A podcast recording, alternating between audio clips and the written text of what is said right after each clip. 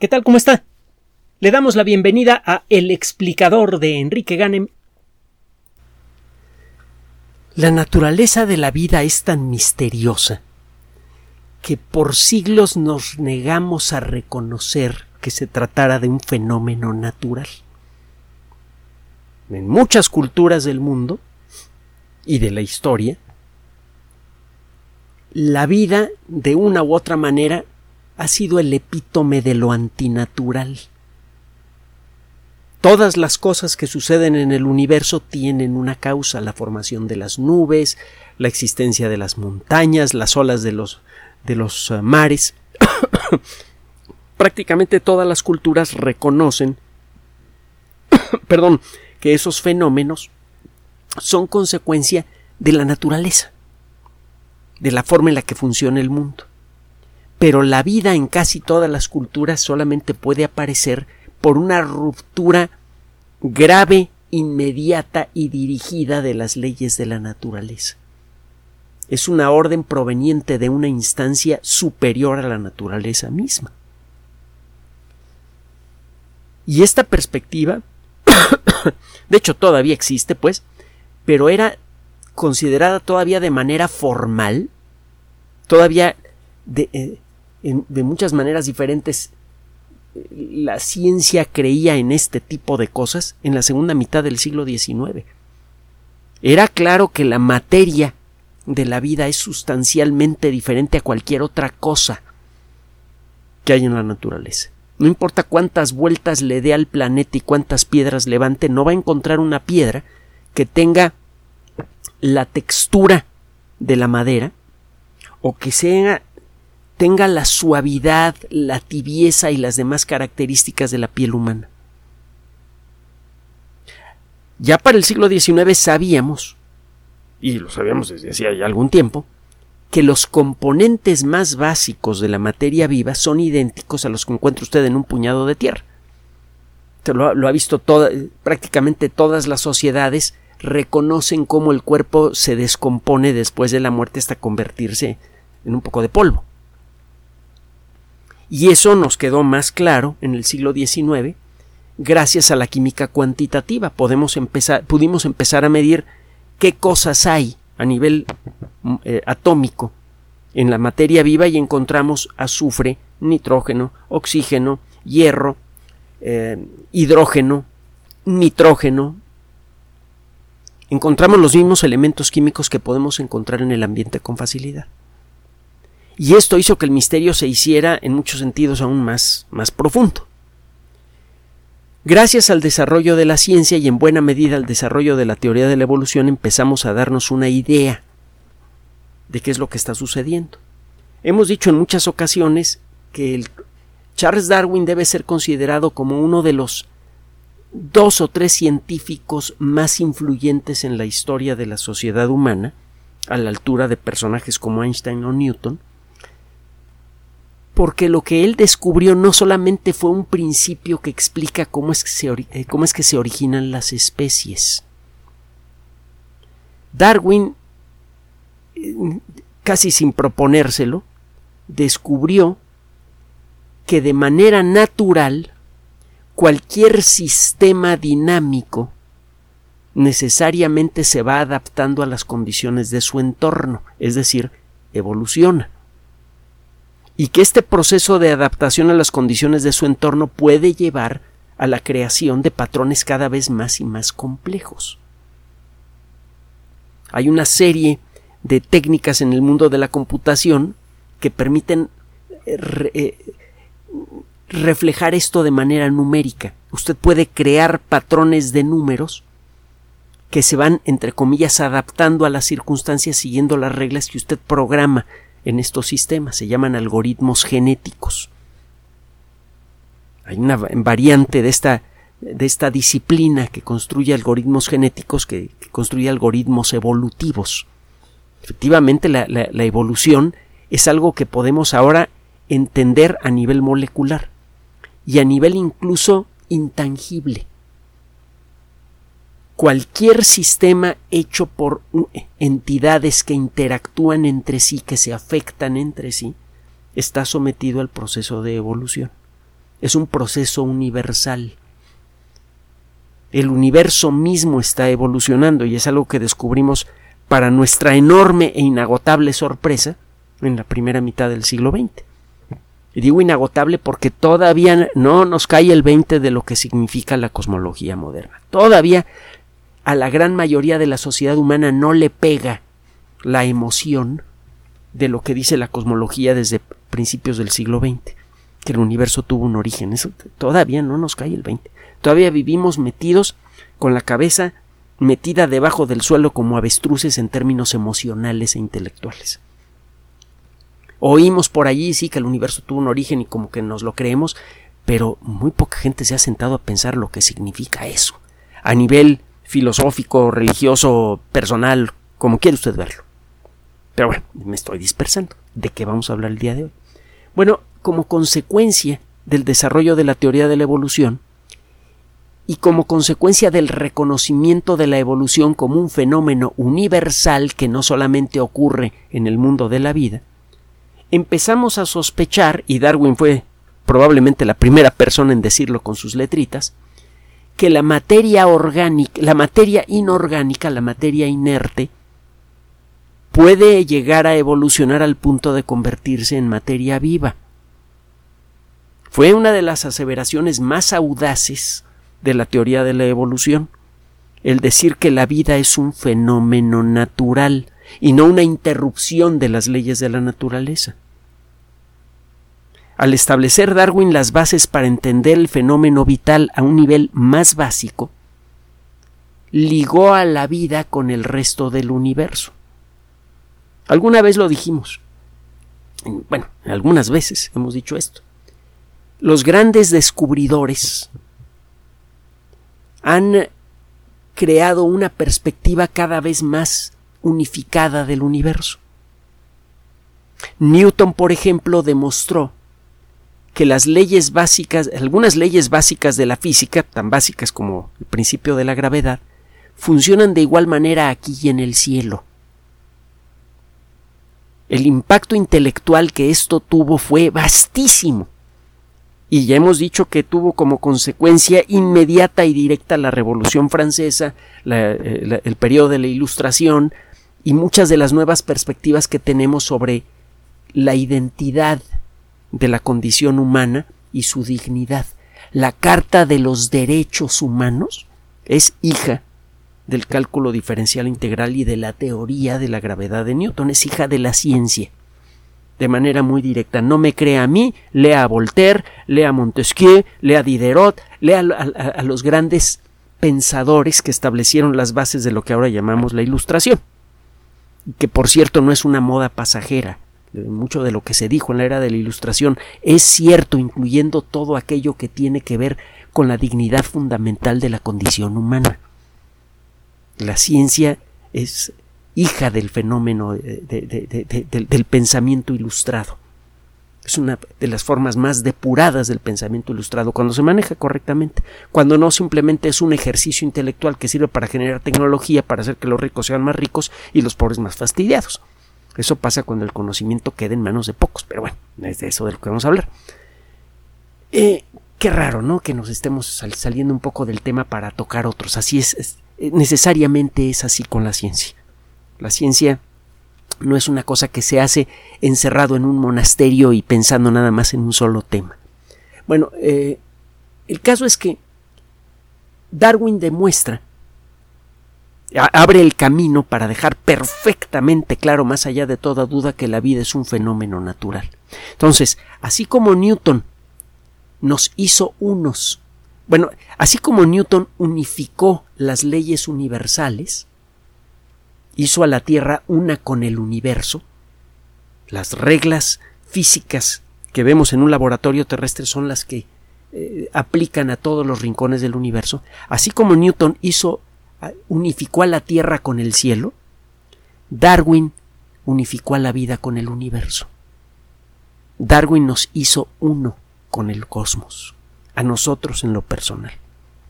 Podemos seguir una cadena de vida ininterrumpida entre nosotros y el primer ser vivo, y esa cadena se extiende más allá. con la evolución química previa al origen de la vida. Eso lo empezamos a explorar primero intelectualmente a principios del siglo XX. es el famoso libro de Alexander Oparin, que fue escrito para el gran público. Es un libro chiquitito, de unas pocas páginas que puede usted encontrar libremente en Internet. No está usted violando los, eh, los derechos de autor de nadie si descarga el libro que se llama El origen de la vida de Alexander Oparin y échale un vistazo, porque esencialmente es la base de nuestro pensamiento sobre el origen de la vida. En términos toscos, desde luego. En las últimas décadas lo hemos refinado mucho. Hemos cubierto cosas que Oparin ni imaginaba. Pero la idea esencial es la misma. Ahora, a mediados del siglo XX, después de la Segunda Guerra Mundial, y hemos platicado también de esto, Stanley Miller, un estudiante de doctorado que trabajaba bajo eh, Harold Urey, que ya en aquella época era premio Nobel de Química, eh, se le ocurrió la idea de meter en un frasquito una atmósfera simulada de lo que él creía que había existido en la Tierra primitiva.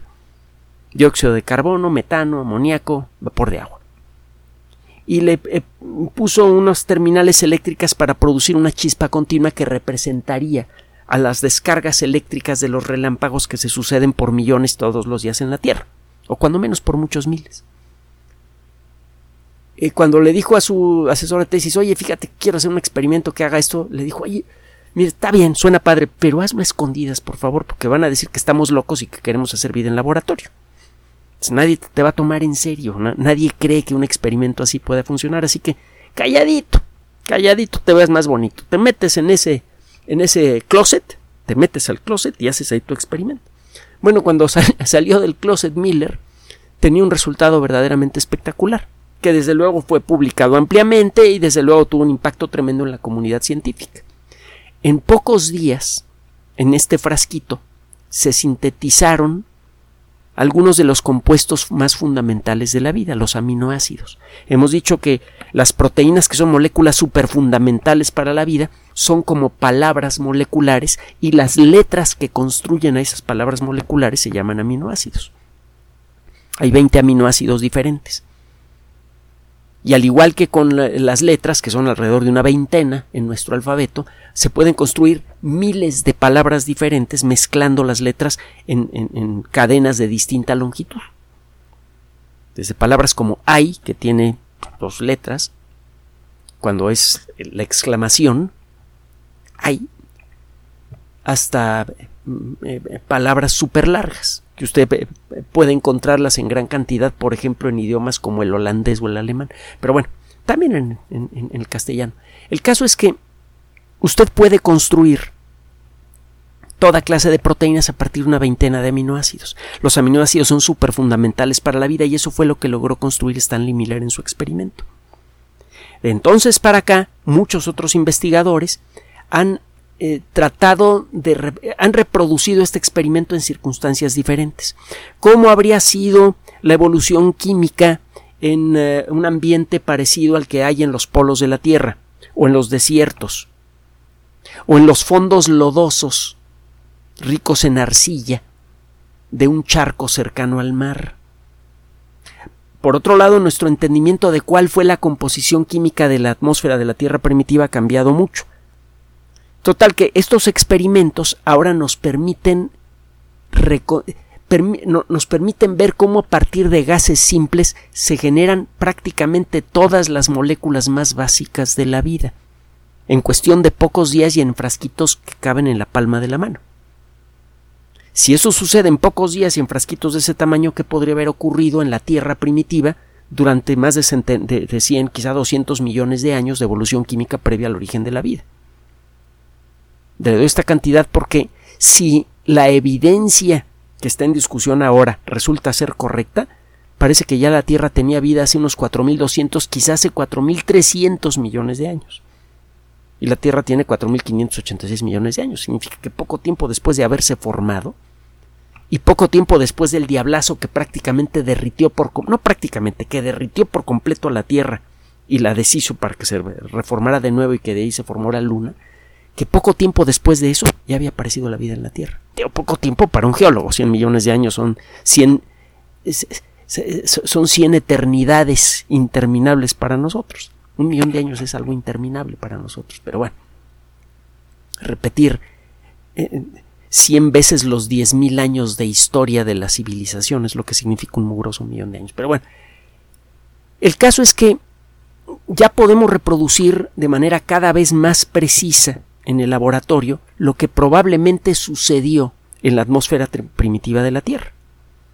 Es claro que, independientemente de cuál haya sido la atmósfera que tuvo la Tierra cuando era joven, esa atmósfera debió experimentar una evolución química previa que ayudó a crear muchas de las moléculas básicas de la vida. Desde hace algún tiempo, algunas décadas, algunos investigadores dicen que esta evolución podría haber empezado incluso antes de la formación de la Tierra.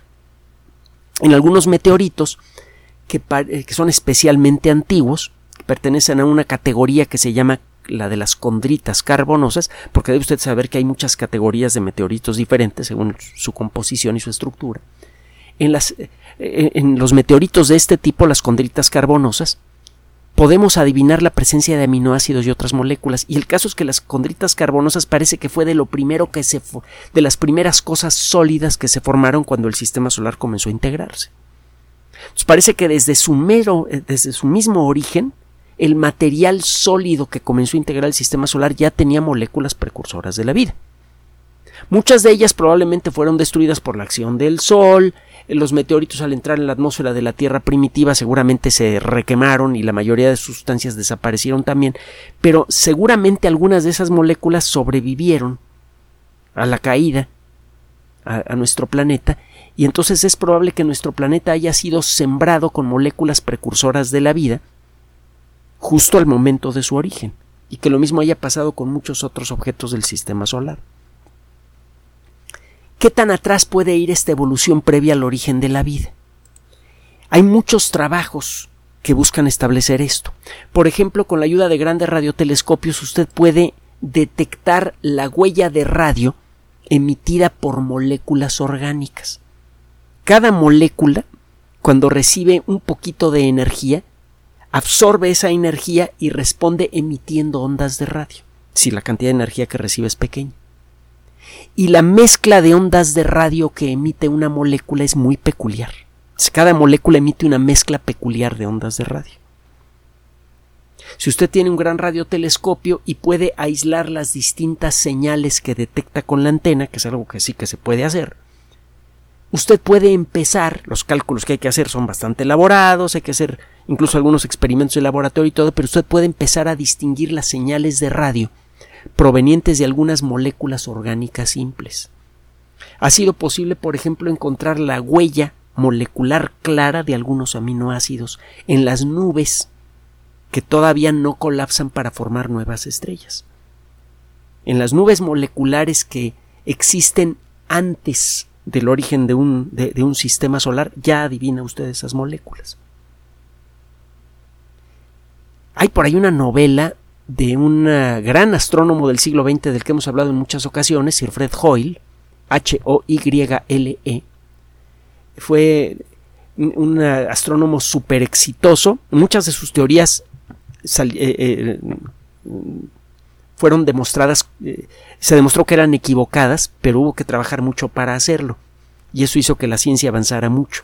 Por eso muchos astrónomos le tienen un gran respeto a Fred Hoyle porque construía sus teorías tan bien que obligaba a toda la comunidad científica a trabajar muy duro para demostrar si estas teorías eran correctas o no. Y fueran correctas o no, no importaba.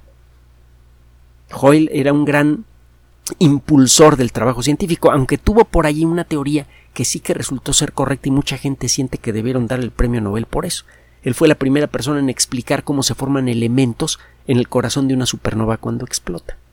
Pero esto, todo, todo el, hay una gran historia con respecto a Joel que un día tenemos que contar en detalle, porque además era muy eh, cómico cuando quería y muy sarcástico cuando quería también. Un gran divulgador de las ciencias, un gran conductor de programas de radio, gran montañista y gran escritor de ciencia ficción, él solo y también con la ayuda de su hijo Geoffrey. Hay una novela de Fred Hoyle que se llama La nube oscura, The Dark Cloud en inglés. No le voy a comentar de qué se trata la novela, búsquela. Está sabrosísima. A pesar de que tiene más de medio siglo de existir esa novela, sigue siendo vigente y está bien, bien buena. Y es cortita además. Bueno, el caso es que sabemos que el proceso de evolución química previo al origen de la vida se da naturalmente en el espacio profundo. ¿Hasta dónde?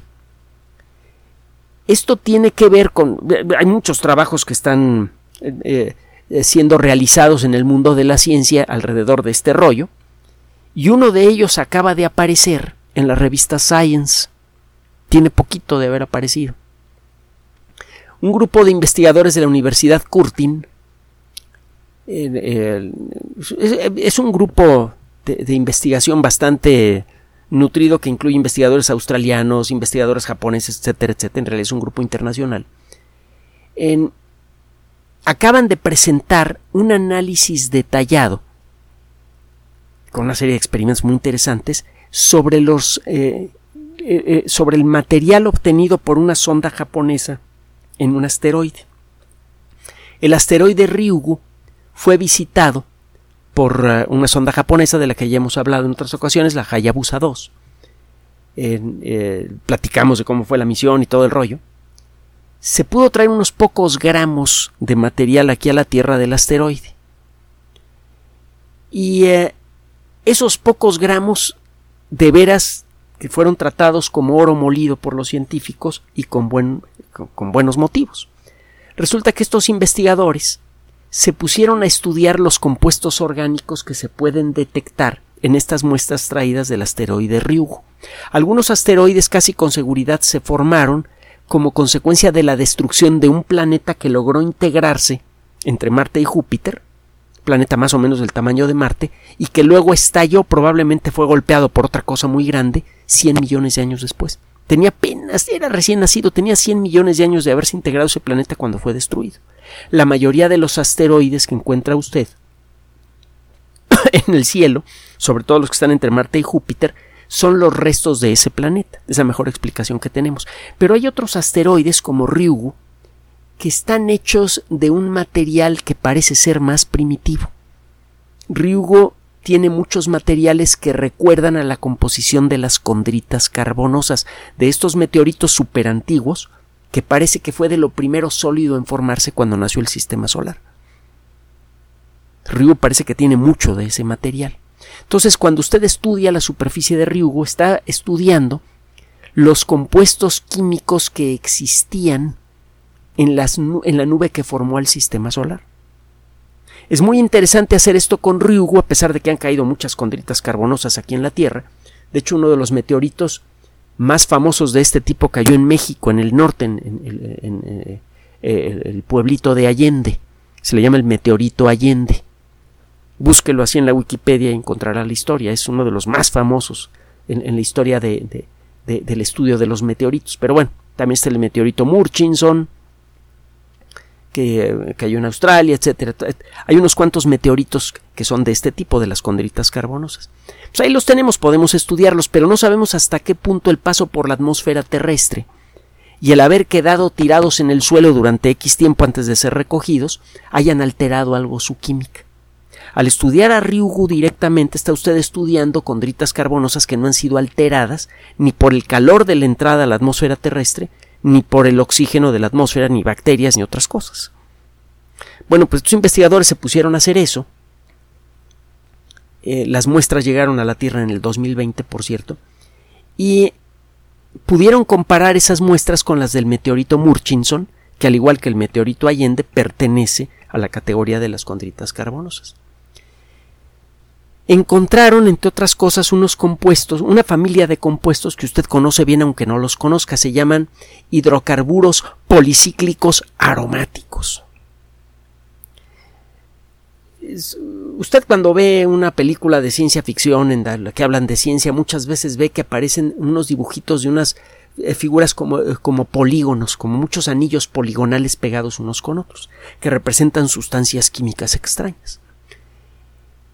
El carbono es un átomo muy gregario.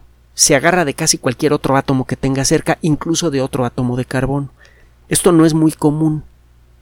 Normalmente los átomos iguales no se toleran fácilmente. Es muy difícil es relativamente fácil pegar dos átomos de oxígeno entre sí. Conseguir que tres átomos de oxígeno se peguen es muy difícil. Se necesita mucha energía.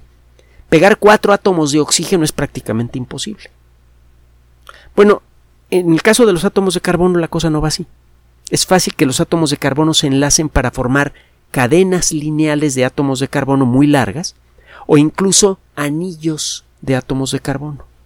Y se pueden formar moléculas que están hechas de muchos anillos diferentes.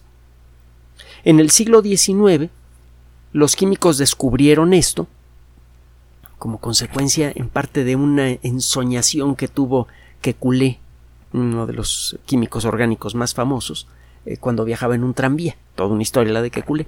Pero, ah, que por cierto parece que está un poquito exagerada por allí, pero bueno.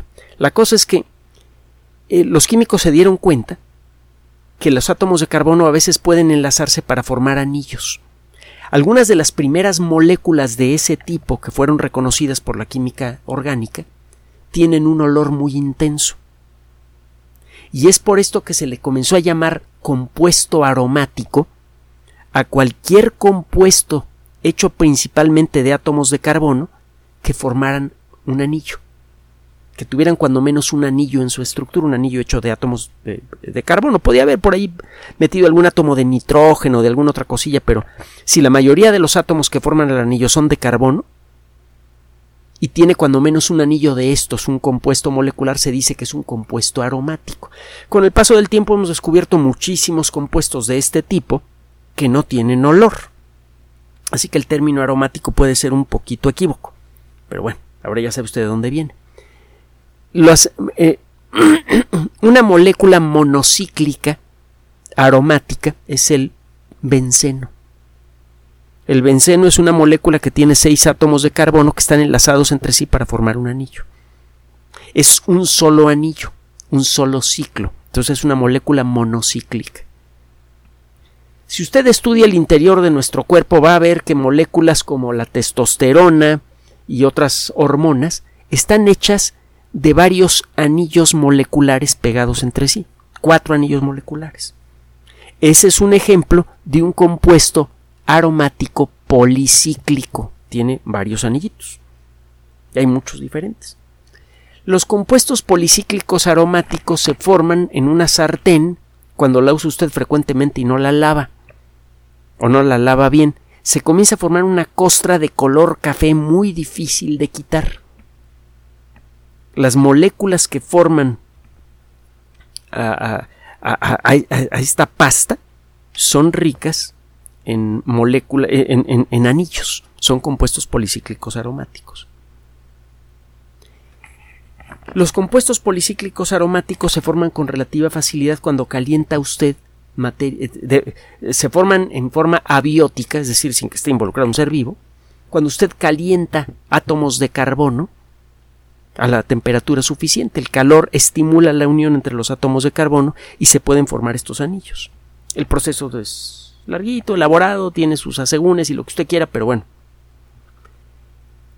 Eh, si usted tiene carbono e hidrógeno y una fuente de energía apropiada, estos compuestos empiezan a formar solitos. Y eso sucede en las nubes moleculares precursoras de nuevas estrellas. Estas nubes generalmente están sumergidas, generalmente adentro de estas nubes hay sumergidas muchas nuevas estrellas. Un ejemplo es la nebulosa de Orión. Entonces tiene usted el gas, rico, eh, partículas de carbono flotando por allí, tiene hidrógeno y tiene la energía de las estrellas recién nacidas. Entonces, de manera natural se empiezan a formar esos compuestos en estos ambientes. Y usted puede darse una idea de la temperatura en la que se forman estos compuestos si estudia su estructura química en detalle. Los átomos de carbono tienen cuatro manitas moleculares, figurativamente hablando, que en principio pueden enlazar ese átomo de carbono con cuatro átomos a su alrededor. Un átomo de carbono puede fácilmente ligarse a cuatro átomos cercanos. Ese es el caso del metano, tiene un átomo de carbono con cuatro átomos de hidrógeno pegados. Cuando usted tiene un compuesto aromático, sucede que algunos átomos de carbono en ese anillo muchas veces están unidos con dos manitas moleculares. Si usted ve un dibujo de un compuesto aromático, frecuentemente ve usted que entre los vértices de esta figura poligonal que representa el anillo de átomos, a veces se ven dos rayitas en lugar de una. Eso significa que los dos átomos que están en los extremos de esa línea están unidos por dos ligaduras. Dos de las manitas moleculares de cada átomo de carbono están agarradas a su vecino. Bueno, la cantidad de dobles ligaduras y de ligaduras simples que, que encuentra usted en los anillos de estas moléculas, en ciertas circunstancias pueden darle una idea de la temperatura en la que se formaron. Usted puede estimar la temperatura en la que se formó un compuesto policíclico aromático simplemente estudiando su estructura molecular. A distintas temperaturas se favorece que los átomos de carbono se liguen con una sola mano o con dos manos, en pocas palabras. Y de eso trata el trabajo que hicieron estos investigadores. Además hay otro detallito más. Acuérdese que existen distintos modelos del átomo de carbono, distintos isótopos. Está el carbono 12 y el carbono 13, por ejemplo. Para que un átomo se llame carbono debe tener seis partículas con carga eléctrica positiva en su núcleo. Seis protones. Cualquier átomo que tenga seis protones va a atraer a seis electrones a su alrededor y las reglas de la mecánica cuántica van a obligar a que todo ese paquete se comporte como un átomo de carbono. Entonces, mientras un átomo tenga seis partículas con carga eléctrica positiva en su núcleo, ese átomo va a ser de carbono. Punto. Ahora, un átomo de carbono puede tener seis neutrones o siete neutrones. Los neutrones no tienen carga eléctrica. El núcleo de un átomo de carbono, del átomo de carbono 12 tiene seis partículas positivas y seis partículas neutras, de ahí viene el numerito 12. De todas las formas de carbono, el carbono 12 es el más abundante en el universo. Pero por cada X átomos de carbono 12 usted encuentra un átomo de carbono 13, que tiene un neutrón de más. Tanto los átomos de carbono 12 como de carbono 13 son estables indefinidamente. Cuando se forman, a menos que algo los afecte desde afuera, se mantienen para siempre o por muchísimo tiempo. Bueno, la proporción de carbono 12 a carbono 13 que encuentra usted en un compuesto policíclico aromático también está asociado con la temperatura en la que se forma. Si usted mide cuántos átomos de carbono 12 y carbono 13 hay en un compuesto policíclico aromático, con base en, el trabajo que hicieron estos investigadores, y en el trabajo que han hecho sus precursores, usted puede decir estos compuestos se formaron a tal o a cual temperatura. Esto tiene un valor especialmente grande para los estudios sobre origen de la vida, porque hay muchos compuestos precursores para la vida muy interesantes, por ejemplo los precursores del ADN, que son compuestos policíclicos aromáticos tenemos una idea de cómo se podrían haber formado en la Tierra primitiva, pero parece que no se podrían haber formado en muy grandes cantidades. Claro está, si resulta que los meteoritos eh, eh, hechos con estos materiales, las condritas carbonosas, eran ricos en compuestos policíclicos aromáticos y estaban cayendo muchos meteoritos en aquella época, eso podría haber enriquecido a la Tierra con estos compuestos y podría haber favorecido en mucho el desarrollo de las primeras formas de vida. ¿Cómo saber si los si en el sistema solar primitivo había muchos compuestos de este tipo? Pues lo primero es que se va usted a buscar una cosa como Ryugu, que está hecho de un material que casi con seguridad no ha sido alterado desde el origen del sistema solar. Toma muestras, se las lleva a un laboratorio y estudia todo este rollo que le platiqué. Cuántas dobles ligaduras hay entre los átomos de carbono y sobre todo qué proporción de isótopos forman a esos anillos. Eso le da una idea de la temperatura en la que se formaron. Si usted encuentra que los compuestos policíclicos aromáticos de Ryugu se formaron a temperaturas muy elevadas, pues eso significa que esos compuestos no estaban allí cuando se formó Ryugu. Que hubo algún fenómeno, el que usted quiera, que se acercó mucho al Sol o lo que usted quiera, que hizo que Ryugu se enriqueciera con estos materiales después de haberse formado. Pero si encuentra al estudiar los isótopos de estos materiales, que estos compuestos policíclicos aromáticos se formaron a temperaturas muy bajas como las que hay en el espacio exterior, eso significa que esos compuestos se formaron antes que se formara el sistema solar. Y eso significa que muchos de los meteoritos que se formaron al principio, en la primera parte de la etapa de condensación del sistema solar, que fueron las condritas carbonosas, debieron estar cargadas con esos materiales. Y que al empezar a integrarse en la prototierra, la empezaron a enriquecer con esos materiales y ayudaron en mucho al origen de la vida. Eso es lo que parece indicar este trabajo publicado en la revista Science, que ya hemos dicho muchas veces que es de lo mejor que hay en el mundo de la ciencia. Por cierto, si usted ve la lista de los autores, se encuentra usted como con 40 nombres, 40 o 50 nombres. Es un trabajo muy nutrido. Y muy interesante, con muchos vericuetos. Esto significa a su vez que los procesos moleculares previos a la formación de la vida están ocurriendo activamente en el espacio profundo, en las nubes moleculares que eventualmente pueden acabar formando sistemas solares. Y eso significa que cuando menos en lo que se refiere a los compuestos básicos de la vida, deben existir millones y millones de planetas únicamente en nuestra galaxia que han sido sembrados con esas moléculas precursoras. Faltará por ver en los próximos pocos años, según avance la tecnología, si eh, el proceso de evolución química que lleva a la vida es muy común en el universo o no. Dentro de poco y gracias al desarrollo de nuevas técnicas, vamos a empezar a buscar de manera mucho más activa y más directa la huella química de la vida en la atmósfera de otros planetas. Es solo cuestión de tiempo para, para que encontremos el primer ejemplo de otro planeta habitado en las cercanías del sistema solar. Y este tipo de trabajos a su vez nos ayudarán a entender qué tan común es la vida en el universo. Gracias por su atención. Por sugerencia suya tenemos abierto un espacio en Patreon, el explicador Enrique Ganem, y en PayPal, el explicador patrocinio por los que gracias a su apoyo sostenemos este espacio. Puede usted descargar gratuitamente estos audios en formato MP3 en Spotify y en iTunes como El Explicador sitio oficial y en SoundCloud como El Explicador. Recuerde nuestras redes sociales de siempre, Twitter Enrique-Ganem y en Facebook Enrique Ganem sitio oficial, El Explicador y los grupos que usted ya conoce. Gracias.